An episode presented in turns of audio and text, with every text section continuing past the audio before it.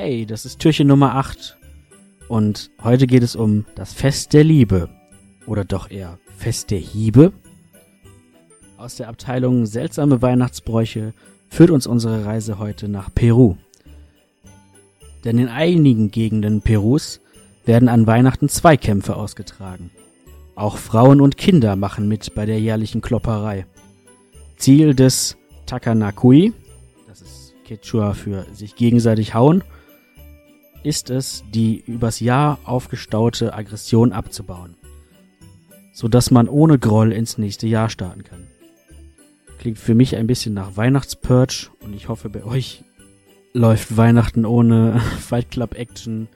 In diesem Sinne, habt einen schönen Tag und Feliz Navidad.